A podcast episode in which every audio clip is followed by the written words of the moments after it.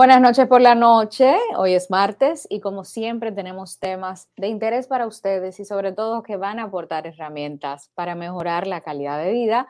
Y hoy vamos a hablar de depresión y cómo impacta en la vida sexual de las personas y para eso tengo el honor de compartir con Anne Benjamín, quien es una amiga, además es una profesional aliada de respuestas que colabora muchísimo con nosotros y es una de mis más referidas. Bienvenida, Anne, a Respuestas. Hola, Elaine, gracias. Gracias por la invitación. Anne, explícale a la gente qué haces para que, puedan, para que puedan entender por qué estás invitada hoy para hablar de depresión y de vida sexual. Ok, yo soy psiquiatra y también soy terapeuta sexual y de pareja. Aparte de eso, también manejo pacientes de eh, cirugía bariátrica para el tema de la evaluación previa. Entonces, por eso es que tú decidiste elegirme para hablar sobre eso. Anne, vámonos directamente al grano una persona que tenga un bajo deseo sexual puede estar expresando depresión? Sí, realmente eh, una de las de los síntomas físicos que puede presentar una persona con el tema de la depresión puede ser la, baja del deseo sexual, así como también la fatiga o una, una, disminución o un aumento en lo que es el patrón de alimentación o del patrón del sueño. Esas pueden ser de las opciones. Ok, entonces por, cosas. Eso te iba a preguntar, o sea, tenemos tanta gente deprimida, la OMS está alarmando a todo el mundo, las, las alertas están detonadas precisamente porque así es diagnosticadas, estamos hablando de personas que van y la diagnostican, es muy alta. Pregunto, ¿cómo se comporta la depresión? ¿Cómo se expresa? ¿Cómo nosotros nos podemos dar cuenta? Porque me estás hablando del deseo sexual, pero hay mucha gente que dice que yo tengo mucho trabajo, es que no tengo dinero. Habla, danos un poquito más de detalles de, ese, de esa expresión de la depresión. Primero yo quiero que se entienda que erróneamente o de manera coloquial muchas veces tendemos a llamar depresión a los periodos en los que estamos en baja o en los que nos sentimos tristes. Entonces, es bueno que las personas entiendan y sepan que para hablar de depresión tenemos que hablar de que tú tengas una tristeza profunda que dure por lo menos más de dos semanas y que sea por lo menos eh, con un periodo casi diario. Entonces, a eso sí le llamamos trastorno de estado de ánimo. Eso es lo primero que hay que diferenciar. Entonces, eh, ya a partir de ahí podemos entonces empezar a diferenciar las diferentes eh, sintomatologías o características. Entonces, eh, por lo general nosotros lo que hacemos es dividir esas sintomatologías o características en, en, aspectos que van a abarcar la vida del paciente, como son el aspecto físico, el aspecto anímico, el aspecto motivacional o el aspecto cognitivo. Cuando ya hablamos del aspecto físico, es cuando empezamos a hablar lo que te estaba comentando ahora mismo del tema de la alteración del patrón alimentario, que puede ser un aumento o una disminución del mismo, que es bueno que la gente lo tenga presente, que no solamente son las personas que están hiporéxicas, o sea, no solamente el que está deprimido es el que no come, el que come mucho también puede estar presentando una depresión, eh, la alteración del patrón del sueño, que puede ser o que duerma mucho o que no duerma, o que duerma poco, también eso puede ser una de las características. Eh, también puede haber manifestaciones físicas como son dolores corporales, cefalea, visión borrosa, náuseas. Eso es en la parte física. En cuanto a la parte anímica, el paciente, que es muy frecuente en los masculinos, puede presentar irritabilidad, puede presentar también eh, nerviosismo, anedonia, que es lo que nosotros le llamamos a la falta de deseo de hacer las cosas que usualmente te parecían a ti placenteras, y también el tema de la tristeza profunda. Eh, la parte cognitiva, el paciente puede presentar una alteración de lo que es la concentración, la memoria y la atención, todo eso disminuido. Y a nivel cognitivo también el paciente puede tener pensamientos rumiantes, que es la repetición del mismo pensamiento varias veces, varias veces, como que no sale de tu cabeza, que los pacientes por lo general le dicen, mi cabeza no se calla, no me deja, o sea, yo, yo quiero concentrarme, pero mis pensamientos no me dejan. Y los pensamientos tanto de muerte o de ideación suicida, que es uno de los eh, principales motivos de ingreso más preocupantes y que por lo general siempre le decimos a los, a los familiares y al mismo paciente que no los subestime. Ok, entonces, Anne, por ejemplo, una persona puede no estar triste, me refiero, no expresar tristeza y estar depresiva. Así es, una persona puede no manifestar esa tristeza porque existe lo que se llama también encapsulación de, los, de las emociones o de los sentimientos. Entonces, todo va a depender de, inclusive hasta tu forma de crianza. Muchas veces a ti se te impide que tú expreses eh, sentimientos como la tristeza o el deseo de llorar porque eso te va a hacer ver ante la sociedad vulnerable o te va a hacer sentir eh, em, débil. Y sobre todo, lamentablemente en nuestra sociedad a los hombres les pasa con mucha frecuencia que se le impide eso, o sea, se le frena la capacidad de que ellos puedan expresar ese tipo de sentimientos. No obstante, muchas mujeres ahora, por el tipo de vida que estamos llevando, también estamos reprimidas en cuanto a ese sentido.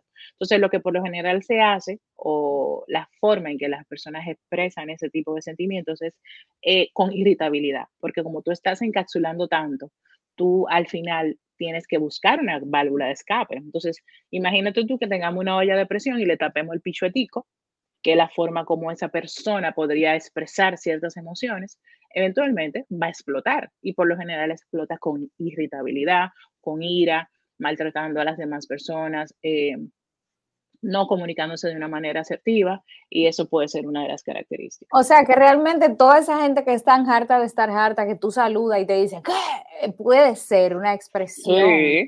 Interesante, señores, tenemos una sociedad que hay que evaluarla porque lamentablemente los detonantes sociales que están impactando en la calidad de vida de la gente, no solamente el tema económico, es qué nosotros estamos haciendo con nuestra vida, que realmente nos plazca, que nos sirva a nosotros. Y eso es otro live que podríamos hacer para hablar de cuáles son esos detonantes de la felicidad que nosotros no estamos, no estamos activando con nuestro estilo de vida.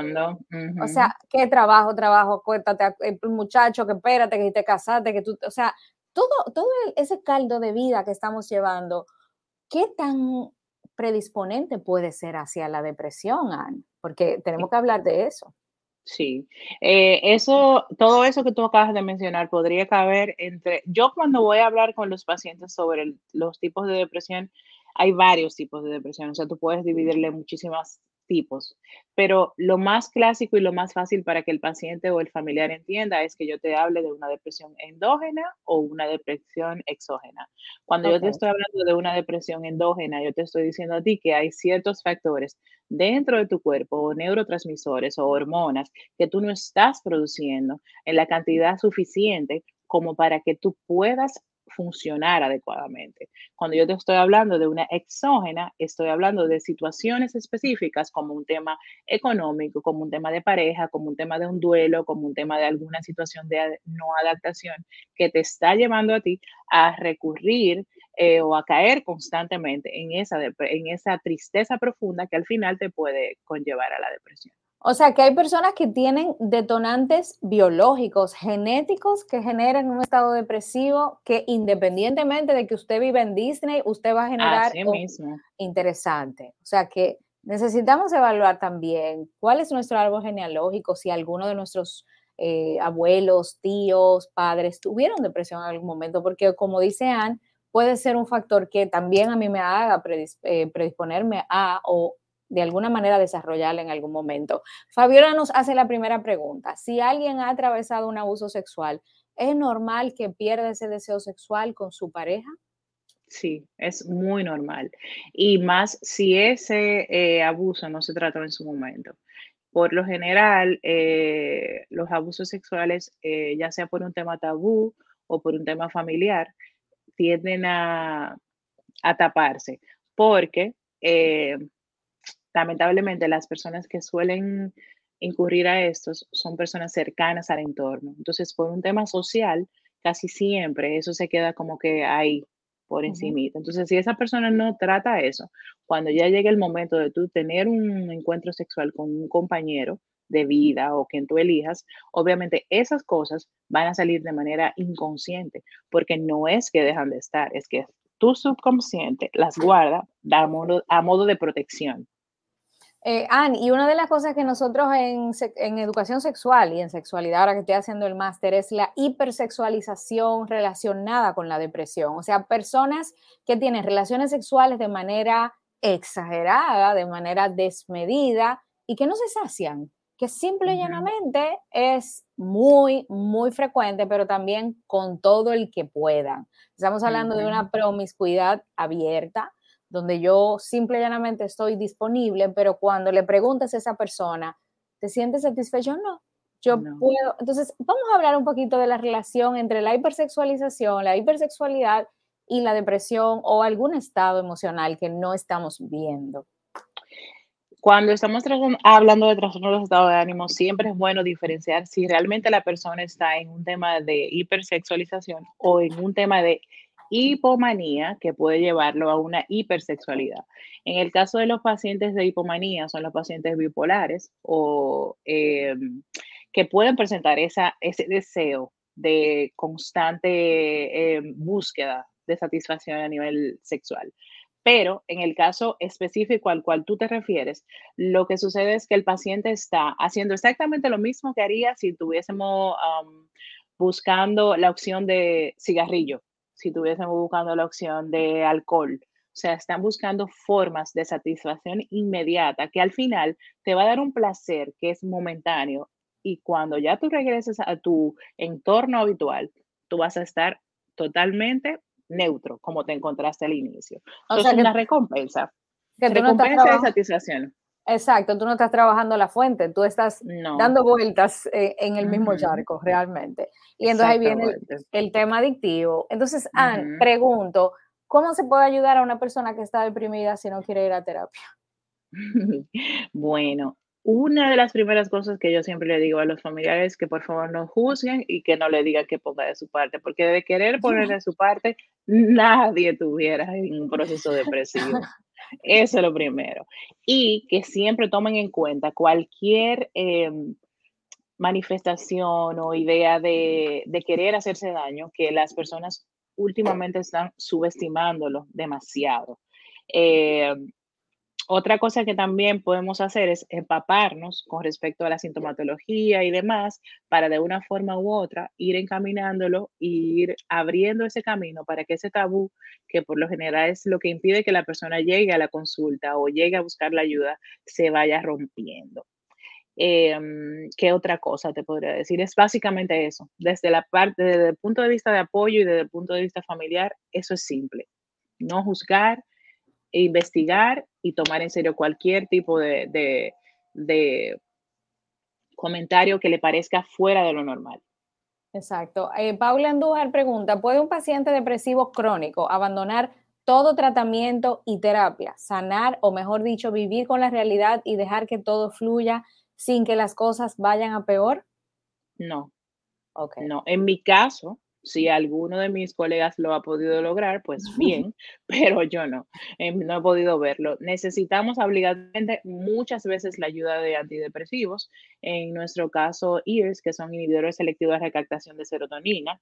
La serotonina es un neurotransmisor que se encarga de modular el estado de ánimo para que en lugar de que el paciente se mantenga como en esa montaña rusa y en esas fluctuaciones de estado de ánimo, se mantenga como recto y pueda entonces incurrir en otras estrategias como son las terapias. Yo soy muy pro de la terapia. Me encanta mucho eh, el acompañamiento de la terapia cognitivo-conductual para, el manejo de mis pacientes. Em, con depresión, así también como las terapias eh, de tercera generación, como son la terapia eh, mindfulness y la terapia de aceptación y compromiso.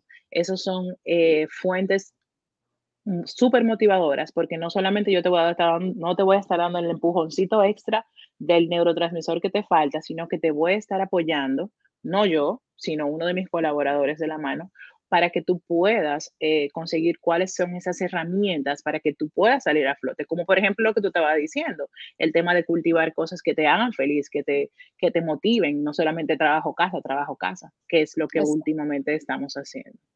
Dice Johnny Isiano, ¿es una patología o una condición la falta de deseo sexual? Ahí ve, puede ser una patología o puede ser una condición. En el caso de los pacientes que, eh, están presentando algún trastorno depresivo o alguna alteración hormonal, obviamente es una patología, y hay pacientes en los que puede ser una condición dependiendo de lo que ya nos preguntó inicialmente la, la joven anterior. Si ya tú tienes una condición premórbida de alguna situación que tú viviste y tu subconsciente te está impidiendo funcionar adecuadamente, entonces sí. O sea que cabe en, ambos renglones. No, y aquí en el tema de la falta de deseo sexual, tú sabes que nosotros somos entes de hormonas y hasta inclusive un desbalance hormonal, un tema, por ejemplo, de, la parte menopáusica, una mujer, por ejemplo, que esté atravesando esos calores, que esté con ese, ese proceso que es incómodo para muchas mujeres, un hombre que tenga un tema económico, hay muchísimas cosas que pueden disminuir el deseo sexual y no necesariamente tiene que ser un proceso eh, hasta la anemia. Exactamente. Mira, qué interesante, hasta la anemia. ¿Y cuánta gente sabe si tiene anemia? Entonces, eh, la Mayra Paredes pregunta, después de una infidelidad, ¿se puede padecer depresión? Claro que sí. Cuando tú atraviesas un proceso de infidelidad de una manera directa o indirecta, tú estás viviendo un duelo porque tú estás teniendo una pérdida pérdida de qué? De confianza, de esa lealtad. Muchas veces esas personas se caen de, tu, de altares de donde uno lo tenía. Y obviamente eso va a hacer que al tú no tener esa confianza, tú en esa persona y que tú habías depositado toda tu confianza, obviamente se rompan ciertas cosas. Y tú puedes caer en una depresión, claro que sí. He manejado muchos pacientes que han, que han pasado por procesos depresivos posterior a procesos de infidelidad.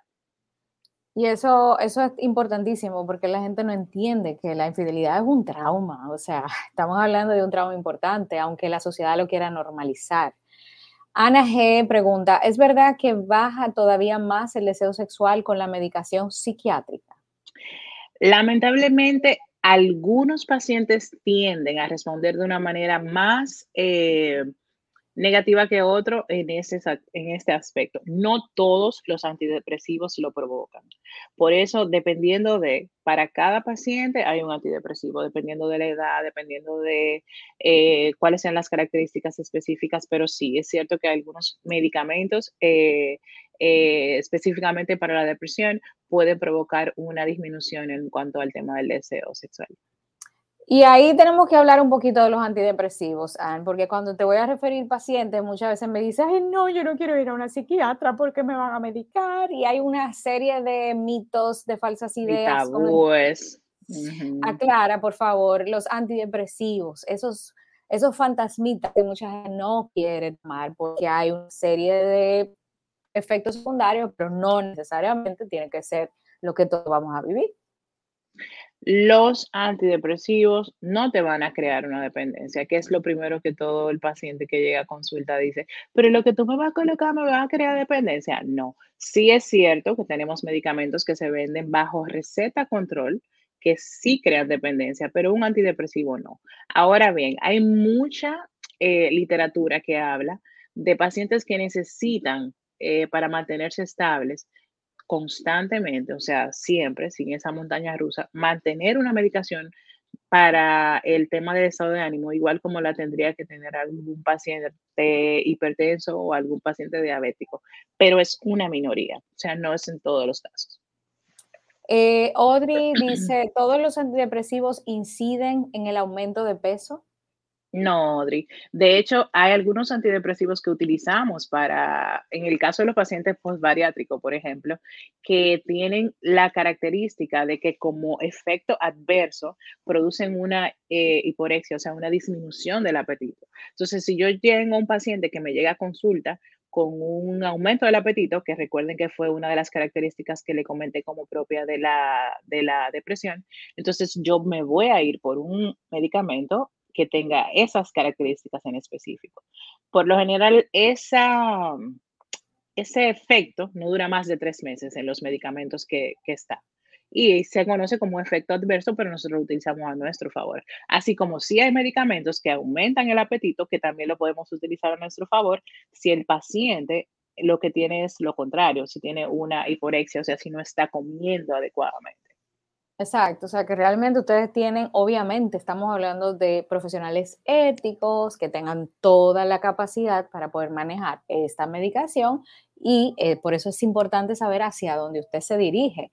Rosaura Díaz pregunta, tengo un familiar que está atravesando una depresión muy severa y no entiendo por qué los doctores no lo han mandado a terapia. A veces pienso que en nuestro país no le dan la importancia necesaria a la salud mental. Rosaura acaba de tocar la tecla. La tecla.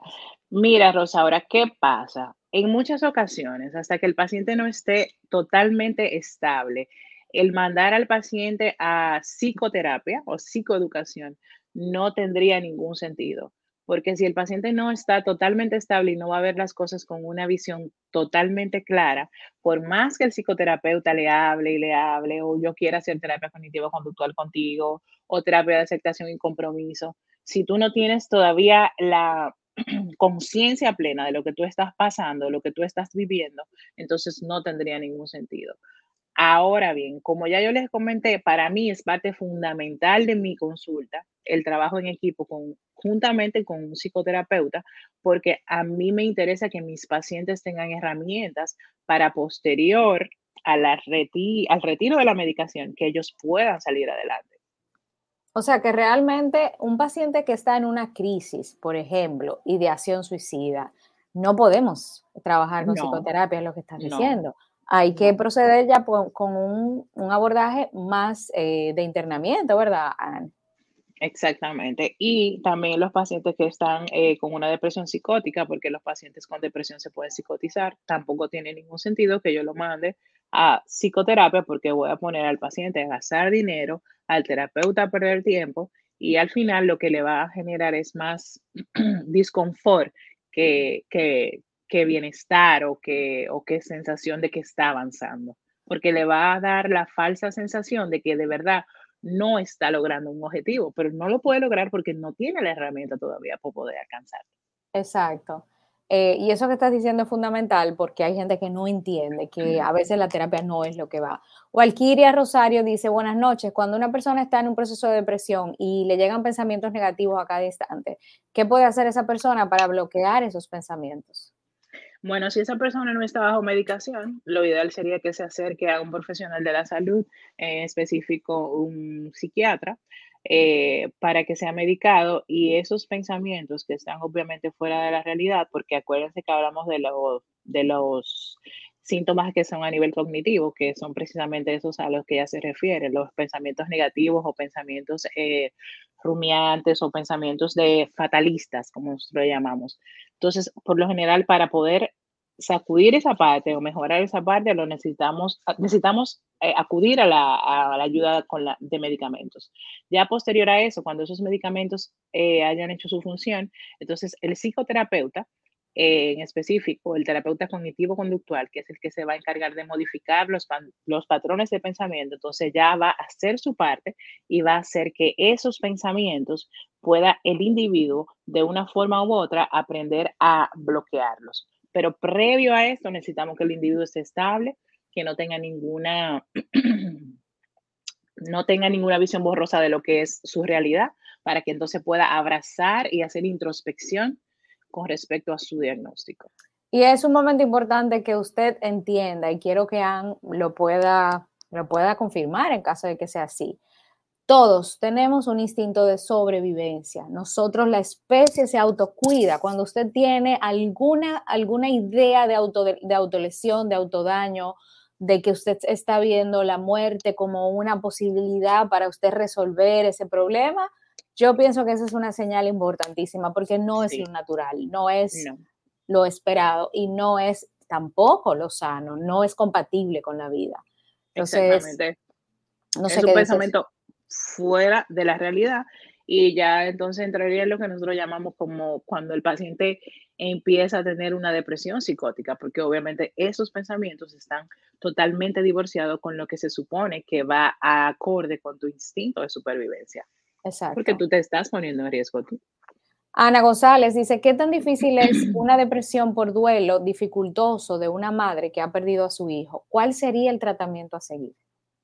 Eso va a depender mucho eh, de las características individuales de cada paciente.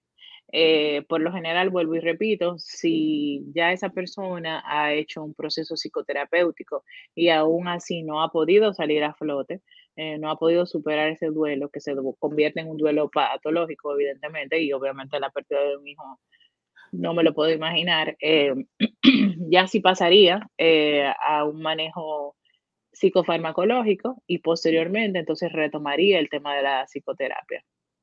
Pero todo va a depender de si responde o no a la psicoterapia, porque hay personas que sí pueden responder perfectamente a psicoterapia. Eh, eh, el tema de los duelos, bueno, ese es un tema que tenemos que, que, tenemos que tratar aquí en respuestas porque es un gran tema y, y, a veces no se le da importancia. No, pero tú tienes otro hijo. No, pero, pero tú puedes, o sea, dime, y sobre todo en el caso de las mujeres que pierden un embarazo o que pierden un bebé. Ah, sí. de los bebés eh, arcoíris. Sí, eso, eso es un gran tema que estoy ahora canalizando que lo tenemos que trabajar por aquí. Quisiera ver las preguntas para, porque nos quedan unos cuantos minutos para poder despedir este programa, porque entiendo que nos ha aportado muchísimo. Dice Amelia, por favor, quiero el número de teléfono de la doctora, por favor. Ahí está todo el mundo loco porque tú le el teléfono, así que dale. Amelia, te voy a pasar el número de teléfono de mi asistente, Lisette, mi estrellita, 829 899 1421. 829 899-1421 o en las redes DRA and Benjamín, que ahí van a encontrar todos los detalles. Exacto, ahí el jefe lo acaba de poner en la pantalla. Así que para mí sería un honor que usted pueda consultarse con Anne. Es una de las, a veces está llena, me lo dice, no me mande más pacientes que estoy llena. a mí no me importa, yo se lo mando. Entonces, usted puede de alguna manera acceder a su, a su consulta y sobre todo seguirle en las redes porque aporta herramientas que entiendo que nos favorecen a todos. Anne, muchísimas gracias. No sé si tengo más preguntas, por jefe. La invitación. No, ya no hay más preguntas, así que para mí un honor, Anne, despídete y dile algo a la gente para que pueda manejar este tema de, mejor, de una mejor manera. Nada, eh, lo más importante es lo que ya le dije, eh, no subestimen a nadie que le diga que está triste, eh, por favor no le digan por de su parte, esa palabra está prohibida en este consultorio, yo todavía tengo el consultorio, quiero que tú entiendas, para que, para que tú veas si la agenda está buena. y aparte de eso, que todos vivan un día a la vez, porque si el problema tiene solución, perfecto, y si no la tiene, mejor todavía, porque ya no está en tu mano. ¿De acuerdo? Un día a la vez, pero todos los días.